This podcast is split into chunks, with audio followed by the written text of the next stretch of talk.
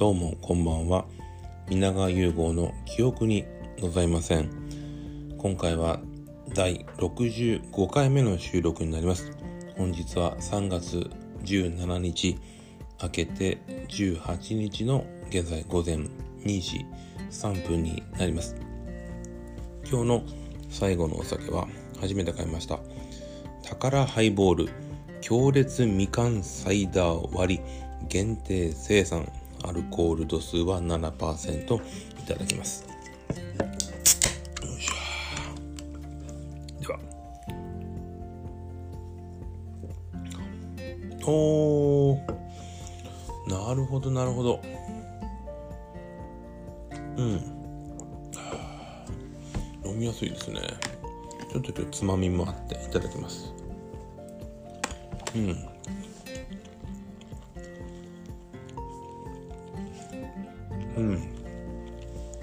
ちょっとつまみ食べながらの収録はやあんまやってないんで。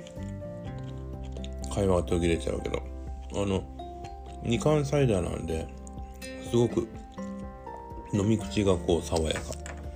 なんかねもともと宝の焼酎ハイボールっていうのは ちょっと昭和っぽいなんかイメージがあるけどほんとそういう懐かしい味がするお酒です。で今日はねちょっとダラダラまた話そうと思ってます。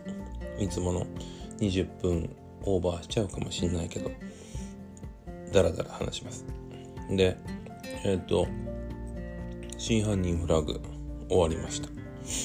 あのー、まあもうネタバレになるけどハッピーエンドではなかったですね。でまあただまあ落としどころはもうああいう形しかなかったのかなと。でまあ要はフラグがいっぱい立ってたのを回収するって話で。ただそのまあ回収するにあたってああの事実とあの事実がそうだったんだっていう謎解きな部分もあるけどほぼほぼ新しいネタを持ってきて実はそうでしたっていうパターンかなと思うのでいわゆるサスペンスを見た時のこのスッキリ感で言うとちょっと違うかなというのはありました。うん。ごめん食べながら。うん。まあ前回言った通り宮沢りえのデルデル詐欺であったのは間違いないしうん。なんか過去のエピソードだけど宮沢りの髪型変わってない髪型がちょっと変わってねえかなっていうのもちょっと思いましたよね。うん。でもなんか結局みんなまあまあ悪い人ばっかりで結局良かった人って主人公の西島さんと警部2人と意外と宅配小太郎くん？いい人じゃん。まああとねバーテンの人ね。うん。まあでも全20話かな。しっかり見届けれてよかったなと。それは感じました。それであの今日なんでつまみ食べてるかというと先ほど、えー、見してるという流れの最新を見てですね、えー、須田正樹くんと門脇麦ちゃんが初詣に行ってたこ焼きを食べるシーンがあってあんな見てたらもう本当たこ焼きが食べたくなってたこ焼きを買ってきちゃいました。うんうまたこ焼きってほんとスルスルいけちゃいますよね。あの自分の周りのコンビニがミニストップなんですけどミニストップっていつ行ってもたこ焼き置いてるんですよ。もうほんとそれはありがたくて。うん。まあ深夜に食べるもんじゃないけどねこんな粉物を。というわけでミステリという中で、えー、今回の話はほぼほぼ須田正樹くんと門脇麦さんのの本当2人の会というところで。うん。本当にまあ若手実力が2人の演技の深みを見させてもらったなぁと。2人ともちょっと特徴的ないつもと違う髪型なんだけどよかったですね。ほんと門脇麦さん上手だな。うん。そのいわゆるこう顔が整ってる女優さんっていうわけではないんですよ。ちょっとこうね一度見たらこう忘れられない忘れないられないような顔というかね鼻が特徴的で。いいですよね。すごくほんと魅力的な女優さんで。うん。最近で言うとあの子は貴族ってあの映画も面白いんでぜひ見てください。うん。こ焼きとハイボール最高。最強。ね。あとねえっ、ー、と今日何の話しようかな。そうそう。あの今日3月17日は、えー、福岡の、えー、小学校の卒業式でした。でえっ、ー、と今ねたった今はもう雨が降っちゃってて。でこの雨が明けると週末からまた寒の戻りになっちゃうんだけどまあ幸いこの今日の昼間は晴れてて暖かくていいねほんと卒業式日和だったなと思いました。でまあ卒業式言うても別にうちの我が子が卒業するわけではなくて、えー、バスケ部の、えー、子たちが最後ということでそのちょっとお菓子をねプレゼントを持ってって最後のお別れというかまあおめでとうございますっていうのを日に行きました。うん。で、ちょっと待ってる時に、桜の木を見ると、そうだね、10、10、10輪っていうの？なんていうの ?10 個ぐらい花が咲いてて、うわーちょっと桜開花してんじゃんと思ったら、さっき夜のニュース見たら、全国的にも開花宣言じゃないけど、桜がその開花した報告は全国でなんと福岡が一番ということでうん。なんか貴重なものが見れました。うん。ごめんねたこ焼き。たこ焼きからのハイボール。うん。これは最強だ。深夜の2時に最強だわ。であの卒業生が出てきたら輪っかをね先生たちが作ってくれてその輪っかの中をこう花道で通っていくんですけどその音楽がねそのお別れのお別れって卒業の卒業ソングが流れるんだけど何だと思います？今時の卒業ソング。えっとね夜遊びの「はるか」っていう曲ですね。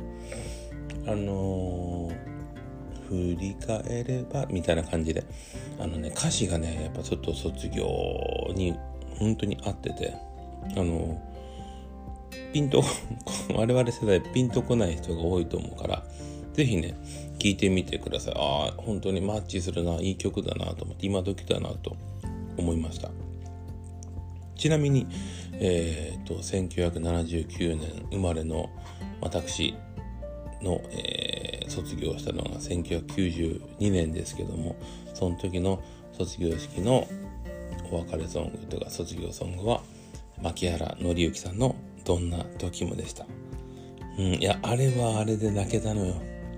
うん。なんかあのー、これも前話してんのかな。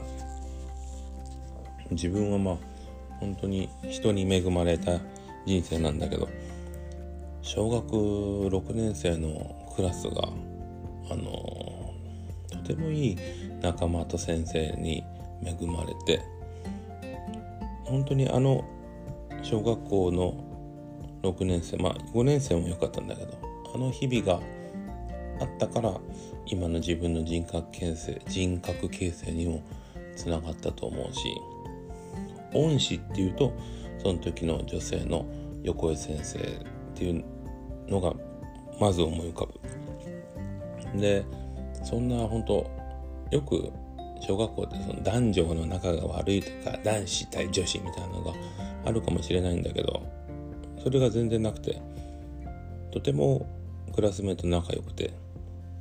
で卒業式の後にみんなで泊まりでね親御さんとか先生もついてきてお泊まり会ましたしその年の夏はみんなでバーベキューに行ったし、まあ、それって今考えたら多分保護者がやってくれたことだと思うんだけどめちゃめちゃいい一年でだから最後その卒業式の日もみんなみんな号泣の中自分は少しこう大人びようというか強がって自分だけ泣いてなくて。たらね親にも言われましたねあんた。で俺はだからその泣くのを隠そうとあえてこう笑顔っていうかヘラヘラしてたんだけど親からするとあんただけなんねあれはと。周りが感極まってるのにヘラヘラした顔してみたいな怒られたのを 覚えてますね。うん。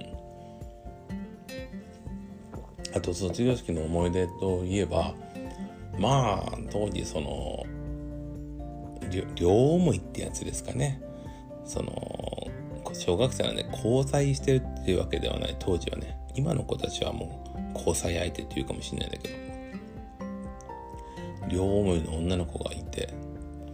で帰り道が一緒で時々一緒に帰ってたんですけどその卒業式の日は天気良かったんだけど帰る時に急に天気雨が降ってきてで自分とその子も最後ね一緒帰ろうかっつって帰ってたらその子のお母さんが差してた傘をポンって2人我々2人に渡してくれてバーってこれ傘さしていきなさいっつってお母さんバーって走って帰ってかれてその手も握ったことがない子でしたけど最後その傘をねさして相合い傘って言うんですかね。たった5分少々の話だけどその天気雨。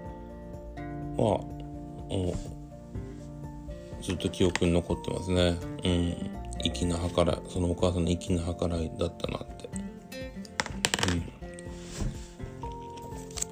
うんうんまうん。卒業式。いい卒業式でした。うん。でもあれだな。つまみでもこのたこ焼きはダメだね。ラジオの収録にたこ焼きはダメだね。もうこんなもので喋りができない。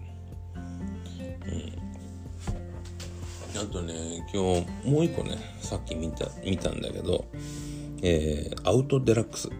マツコさんと、えー、ナイナイの矢部さんのアウトデラックスの最終回見ました。めちゃめちゃ面白かった。まあもともと好きな番組だったけどあんまり熱心に追っかけてなくて時々見てるかな。マツコさんが好きなんでマツコさんの番組は結構ねあったら見るんだけどそれがねもう最終回もう10年以上続いてたのかな。うんよかったですね。なんかちょっと感動的でもあったりして。まあ本当にアウトな人が出るんですよ。でまあマツコさんも番組の当初に言ってたけどこういうなかなかそのテレビに出していいのか分かんないアウトな人そういう人を取り上げるのがテレビであってっていう話をしててまさにその通りだなって。自分やっぱアウトな人って好きなんですよ、まあ、まあまあ自分もアウトな人間だと思うんで。うん。なんか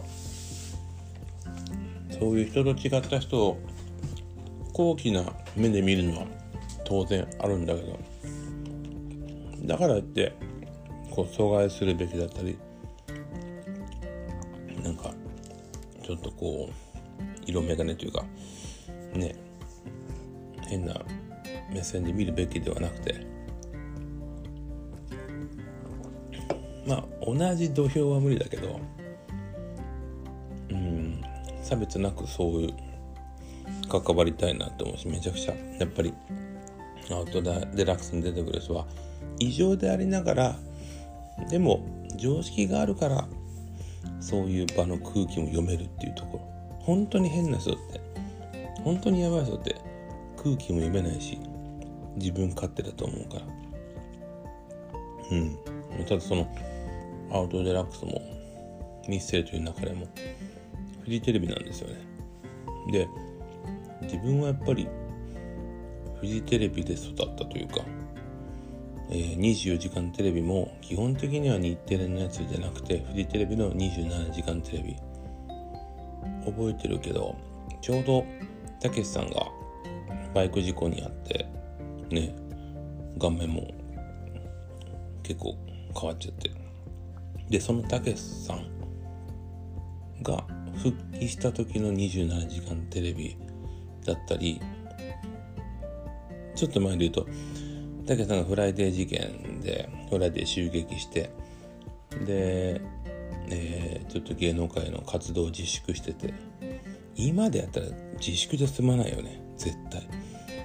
でそれから復帰した回さんまさんと話すんだけど。なんかねで当然トンネルズの皆さんのおかげでしただったりえー、っとダウンタウンとうっちゃんなんちゃんの夢だいたらだったりもうフジテレビの番組が好きだった。ドラマも月9もしかり。ただ今のテレビ業界考えるとフジテレビっていうのはもう下り坂。テレ東の1個上ぐらい。だからね今回もその早期退職でフジテレビって結構ベテランの人が今辞めてるんですよ。退職金1億だから。ね。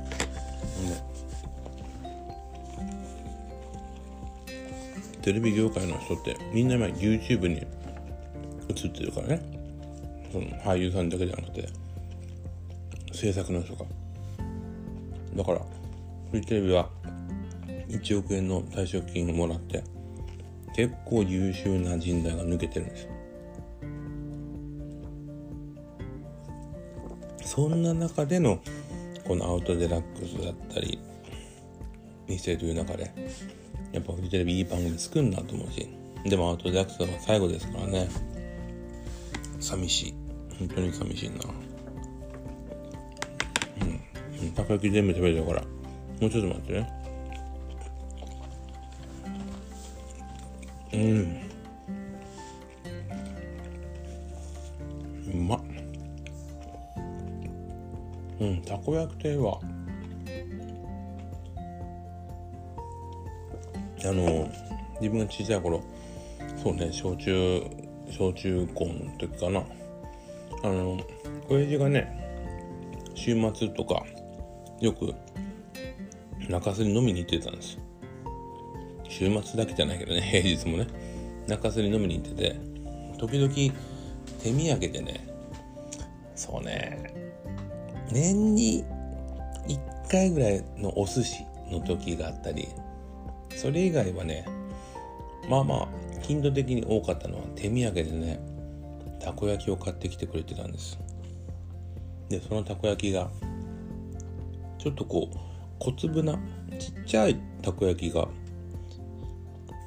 だから普通たこ焼きで2列ぐらいでポンポンポンポン。2列で6個で12個ぐらいでしょ。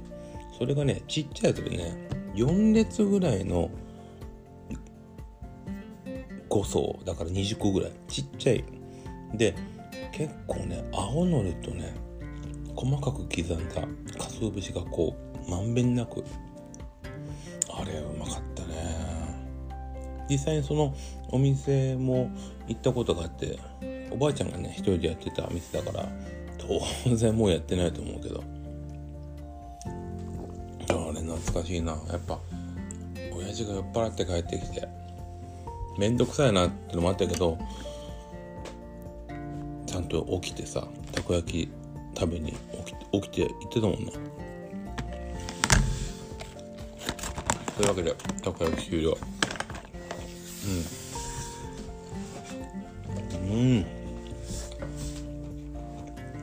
20分だ。20分経っちゃった。ね。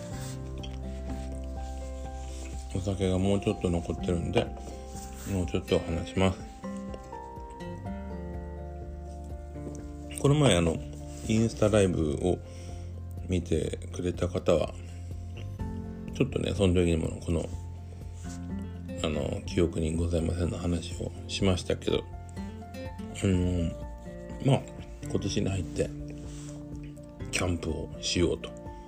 で、まあ、月1で行ってて今週も、えー、火曜日にキャンプに行ってきました。で前にも話したように自分の今ソロキャンで使ってるテントはコールマンっていうところのワンタッチテントってやつででそれも使ったの今日今回2回目ででとにかくその今ねキャンプブームだけどやっぱりその流行りのテントってちょっと武骨であのまあまあかかっこいいけど組み立てるののもう少しまあまあそうね2 3 0分かかったりするけどワンタッチテントだから立てるのも10分かかんなくて。でテントって収納撤収が大変なんだけど撤収もすぐなんですよ。だからいやそのこだわってね面倒くさいことをするのもキャンプの楽しみだけどできるだけ時間を有効に使うために設営をギュッと小縮して縮小してでそこでのこでの何て言うのご飯食べたりご飯作ったりお酒飲んだり少し寝たりとか昼寝したりとかそういう時間の過ごし方が大事かなと思うんで僕のあのポリシーは簡単キャンプ楽キャンプ。うん。だからえっ、ー、と設営も今まで慣れてきてちょっと早くしたし撤収も今回ね朝5時に起きちゃって。で5時に起きてさ撤収するのもさちょっとその音がまた出たら周りに失礼だから6時ぐらいからちょっと活動を始めて。でももう8時過ぎには終わってたもんね全部。9時にはもうキャンプ場立つみたいな。そう。早くていいなと思ってて。おすすめですよ。ワンタッチテントのメリットは速さ。デメリットはそこのやっぱり壊れたらもう使えないんで。布とワイヤーじゃないんで。そこだけ、うん。まあ、値段までも1万5000円ぐらいなんでちょっともう使いね使いもうこなそうと思うんだけど。でこの今空前絶後のキャンプブームじゃないですか。でまあキャンパーのそうみんな言いますけどやっぱりそのキャンプ道具をいろいろ買ったりレアなものを追っかけたりする楽しみもあるんだけど個人的に思うのは要はそのキャンプ建てました。テント建てました。その前に、まあ、タープっていうのを建てるとか。で椅子を置いて焚き火台を置いてで要はねそのテントという名のマイホームを建てる感覚なんですよ。お城をね。で、まあ、このご時世なんでなかなか一軒家を 建てるっていう人もそんなに多くない。そんな中でそのキャンプの時だけは自分のその櫓を作って寝床を作って台所を作ってって感じのその行為がねやっぱこのなんか成し得なかったそのマイホームの夢というかそういうところもあるのかなって個人的に思ってて。で今回その自分はその焚き火台があってその前に椅子があってでその奥にねあの焚き火台の奥側にね風防って言って漢字で言うと風の防御。風防って言って。特にね風が強い時って焚き火の火が消えるんで焚き火を守るようにこう陣幕みたいな幕を張るんですよ。でね今回のキャンプって全く風がなかったからこの風防なんていらないのかなって思ってたけどまあちょっと風防も買ったばっかりだったし使うのも2回目だったんででそこへあのランタンとかも立てれるから、えー、風防立てたんですよ。一応セッティングしたら。これが良くてね。でそれって風を守る意味じゃなくていわゆるその家で言うと塀？玄関の周りの塀みたいなもんでそのプライベートスペースができるというか周りのキャンパーさんからのまああんまりこう目線も感じないというか。ああなるほどね。こうやってこう自分独自のワールドというかそういうのを構築するのが楽しいのもキャンプのまあ、一つの楽しみ方なのかなと思いました。うん。あとね結構キャンプやってて思うのが一つ一つの作業を丁寧にしないと雑にしちゃうと片付けに手間かかったりご飯作るセッティングとかも雑にしちゃうとなんかこううまくいかないそこをちょっとした細かいところを丁寧にやることで時間の使い方がうまくいったりするんですよ。なかなかこうちょっと人生経験としてもあ僕は結構大雑把な方なんであなんか大雑把にやってるとそのツケが回ってくるんだなっていうのをね感じれる良さもある。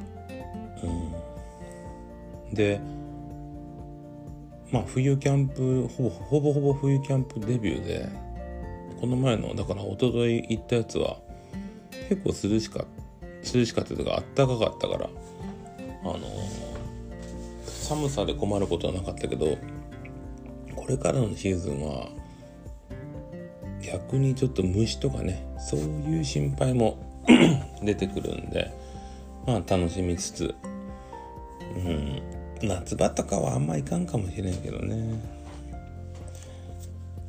そんな感じでちょっとこう趣味の話をもうちょっとこうブラッシュアップしていきたいなと思います。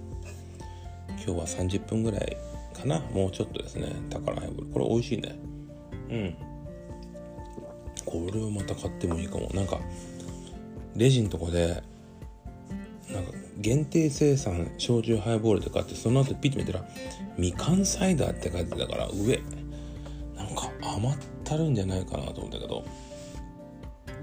要はお店でハイボールね焼酎ハイボールに上にこうみかんピュッて絞ってあるみたいな。レモンピュッみたいな感じで。それのみかんバージョンって感じ。全然飲みやすいですね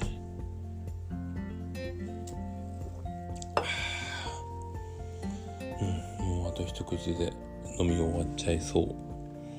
うん。まあでも今日話すことは全部話したかな。なんかこの3月ってやっぱ職場でもお別れのシーズンで特に我々の職業でいうとその大きいね大きい大学とかの人事があって結構1年ごとで結構移動したりしてだから結構お別れが多いんですよ。お世話になりましたみたいな、まあ、たった1年とか半年とかで移動しちゃうんで。で僕はもう今の職場に15年目かな。移動したこともないし自分が移ってっていうお別れもしたことがないのでうーん。なんかこうちょっとね寂しいですよ。ずっといてて旅立っていく人をずっとなんか見送る立場なんでね。いつか自分も食べ出す時は来るかもしれないけどうん3月っていうのはそういうちょっと寂しい時期でもあります。うん。ただまあえっ、ー、とね4月からちょっとねまたこのラジオもまた新しい試みも増やしていきたいな、まあ、コロナがもうちょっと収まってたらまたいろいろやりたいなと。このいつもはリビングでやってますけどちょっと他のお店で他の人のこうインタビューしてみたりとかそんなこともしてみたいんだけどなと思ってます。ということで最後の一口。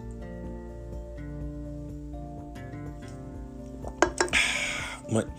たこ焼きと焼酎ハイボールは最高でした。では皆さんおやすみなさい。